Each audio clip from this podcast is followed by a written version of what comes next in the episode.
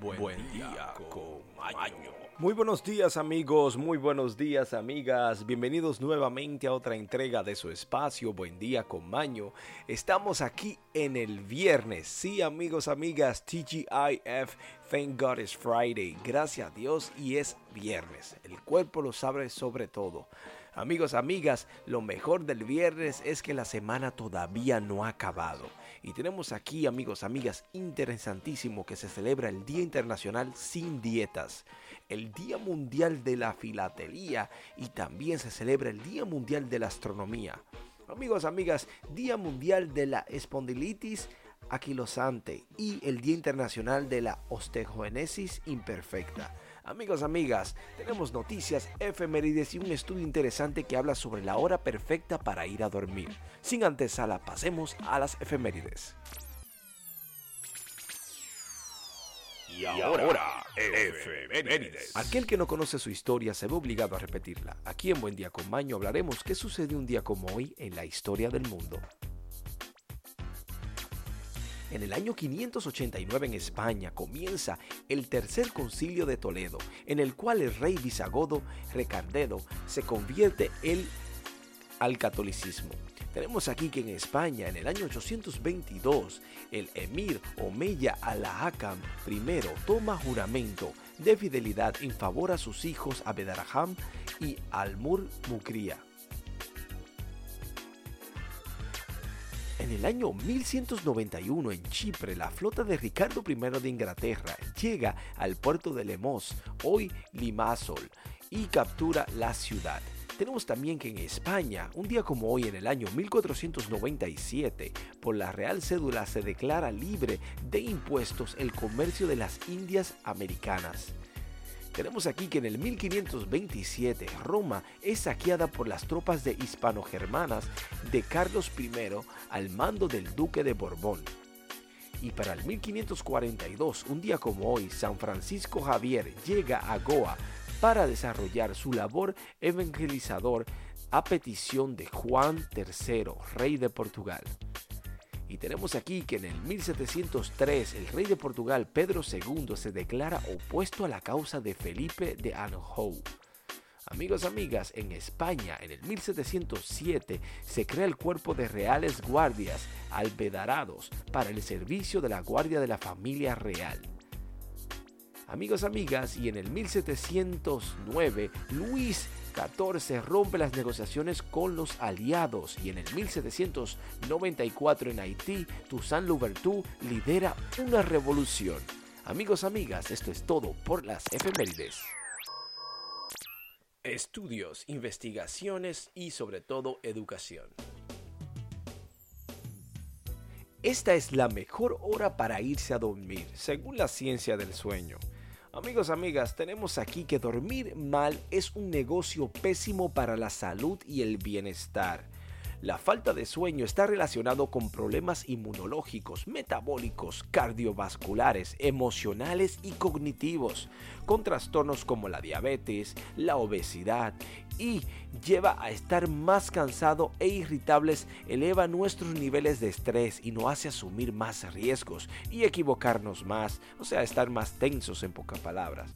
Lo peor es que verdaderamente horrible no es nada de eso. El gran problema de todo es que no nos lo tomamos en serio. La falta de sueño y el sueño de mala calidad afecta más del 58% de la población.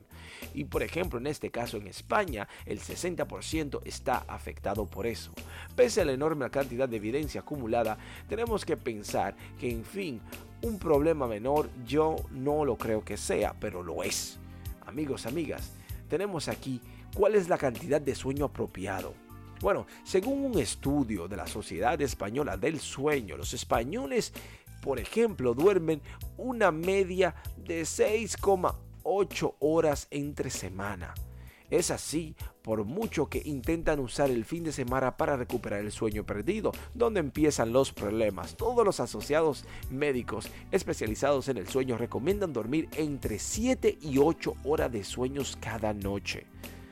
Entonces, No es un capricho porque aunque estas cantidades de sueño cambian de una persona a otra, la evidencia nos dice que tenemos que pensar que dormimos mejor de lo que hacemos en realidad. Independientemente de la calidad real, las personas tendemos a dar valoración muy parecidas, es decir, la idea de que con 5 horitas es más que suficiente para mí bueno, suele estar equivocado y tiende a ocultar otros problemas subyacentes. Además, a esa falta de sueño generalizada hay que sumar que torno al 75% de las personas se despierta al menos una vez por noche y 3 cada 10 afirman directamente. Estos son aquellos que padecen de insomnio, pero no es raro que en los últimos años la siesta o las pavitas han sufrido un cierto revival. Es lógico que tiene muchísimos beneficios dormir una media de 25 minutos al día entre la tarde ayuda mucho. Pero tenemos que recordar que la mejor hora para irse a dormir, un estudio de la Sorbe que realizó en el año 2021 Sociedad Europea de Cardiología utilizando registros de la Biobank de Inglaterra y un repertorio acumulado de información médica del estilo de vida de más de 500.000 voluntarios entre 37 y 73 años, los investigadores seleccionaron a 88.900 adultos con una edad media de 61 años, que han llevado durante medios de 7 días algún tipo de dispositivos de muñecas capaces de registrar la actividad física de la persona.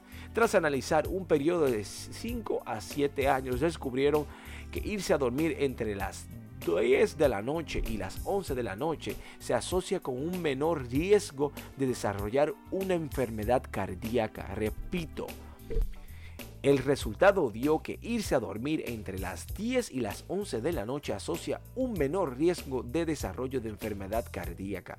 Otros problemas relacionados en comparación a irse a dormir entre las 11 y la medianoche conlleva a un 12% más de riesgo a tener tipo de enfermedades, riesgo que sube hasta un 25% para quienes se acuestan después de las 12 de la noche y se sitúa a un 24% para los que se acuestan entre las 10 por ahí.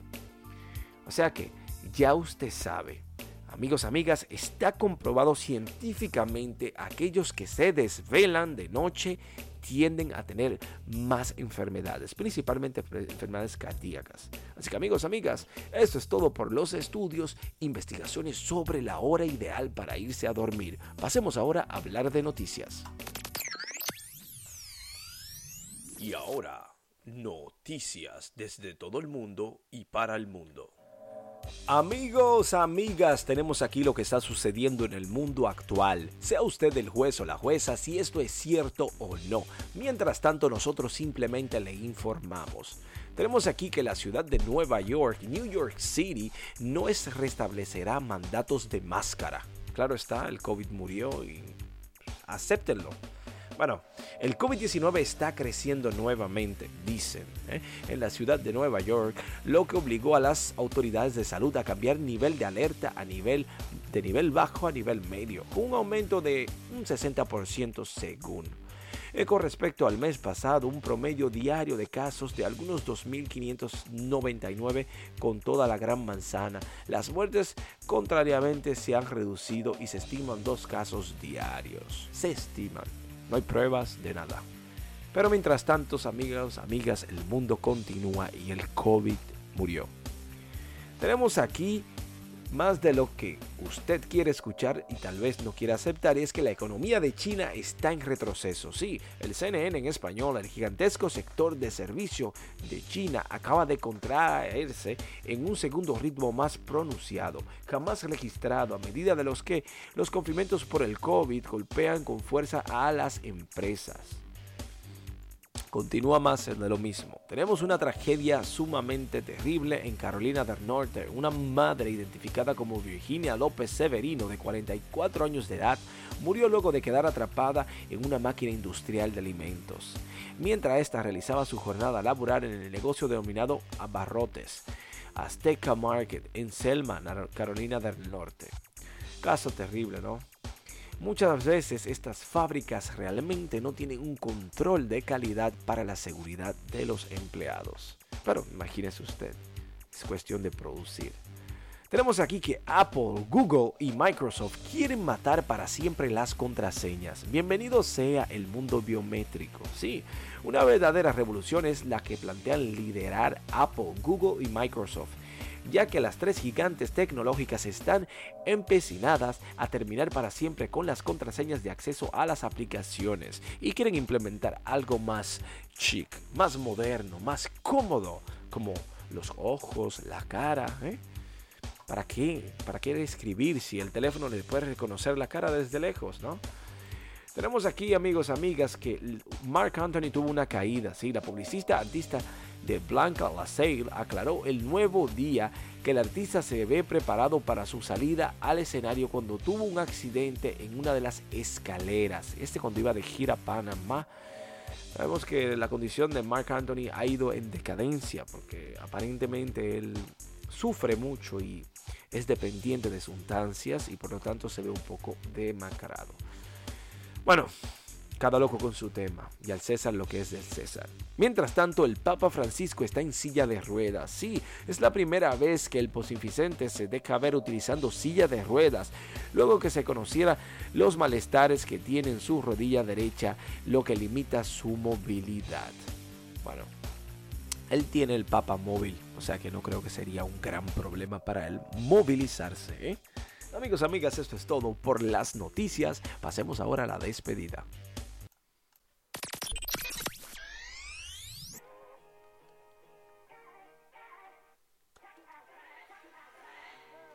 Amigos, amigas, hemos llegado al final de nuestro espacio en conjunto, sumamente agradecidos y bendecidos por su sintonía, por acompañarnos el día de hoy en este espacio, en este podcast. Muchas gracias a todos pero también queremos agradecerles por compartir mensajitos de amor y alegría a través de las redes sociales, principalmente en los grupos de WhatsApp y Telegram.